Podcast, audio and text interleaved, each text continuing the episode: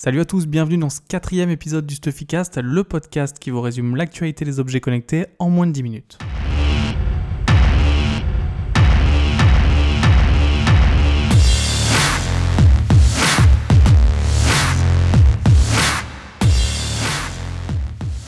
Malgré la période de vacances, on a eu quand même beaucoup d'actualités cette semaine sur le site. On attaque tout de suite avec une étude menée par le cabinet Olivier Wiman sur l'Internet des objets et qui présente son évolution dans les prochaines années. Donc ils attaquent en posant un constat. En 2008, il y avait 7 milliards d'objets connectés sur Terre et pour eux, en 2020, il y en aura entre 50 et 100 milliards. Avant d'en arriver là, le cabinet avance que les objets connectés vont devoir passer d'un statut de gadget qu'ils ont dans la plupart des cas aujourd'hui à euh, des objets qui offrent des vrais usages révolutionnaires notamment pour les smart cities, les voitures autonomes et les chaînes de production.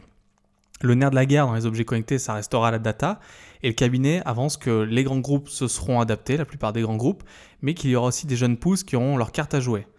Alors, un petit exemple comme ça, WeThings par exemple, aujourd'hui collecte énormément de données avec euh, la WeThings Pop par exemple sur l'activité physique, la WeThings Aura euh, calcule le sommeil, la balance Smart Body Analyzer calcule toutes les données de poids, et la WeThings Home, euh, l'environnement dans la maison. Donc WeThings demain pourrait lancer un service d'assurance, d'assurance santé, et qui verrait euh, la prime d'assurance euh, se fixer en fonction du rythme de vie de l'utilisateur. Je vous ai donné l'exemple de WeThings, mais une société comme Peugeot pourrait devenir demain assureur automobile et s'adapter en fonction du comportement de ses conducteurs. Si vous voulez plus d'infos sur cette étude, je vous invite à consulter notre article qui en résume les grandes lignes. Autre actu de la semaine, on vous parle souvent de la voiture autonome de Google sur Stuffy et il y a The Guardian qui a fait une enquête et qui a découvert qu'en 2011, une société baptisée Google Auto LLC avait été créée par Google euh, avant même que les premières annonces sur le véhicule autonome aient été faites.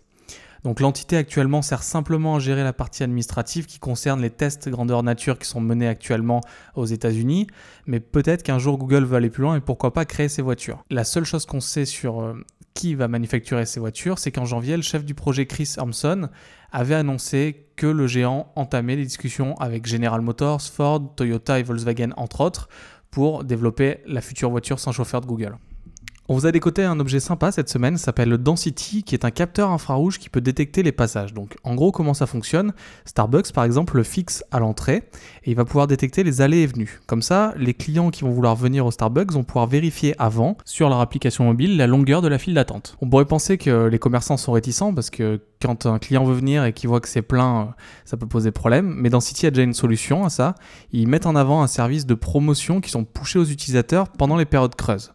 Donc comme ça, en période creuse, les utilisateurs qui sont pas loin peuvent recevoir un petit push qui leur dit vous avez moins 15% sur euh, le double latte euh, jusqu'à 17h. Donc de l'happy hour pour du café, c'est nouveau. Un exemple concret, c'est l'université de Berkeley qui est en train de tester le produit actuellement et il permet de savoir pour les étudiants si les salles de gym sont pleines ou pas. Donc c'est pratique, ça peut changer les choses et on espère voir ça bientôt dans les commerces. Le test de la semaine, c'est celui de la montre connectée de Frédéric Constant, l'horloger suisse, qui a été effectué par Barthélemy, notre collectionneur de montres euh, de chez Stuffy. Elle lui a fait forte impression, notamment au niveau définition, euh, normal pour une montre à 1295 euros.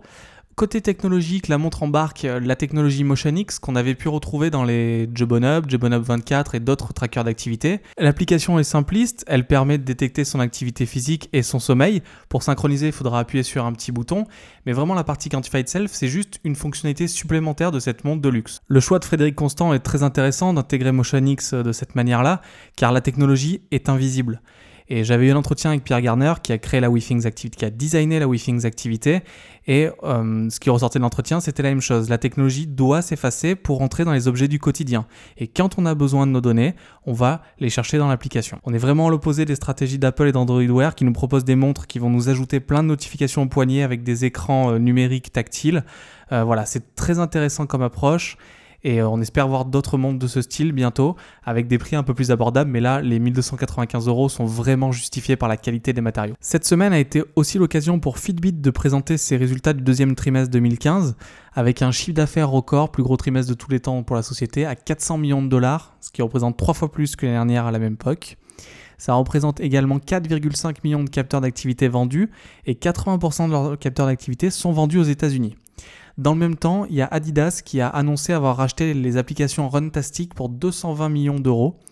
Donc Runtastic, c'est tout un écosystème d'applications mobiles pour le sport.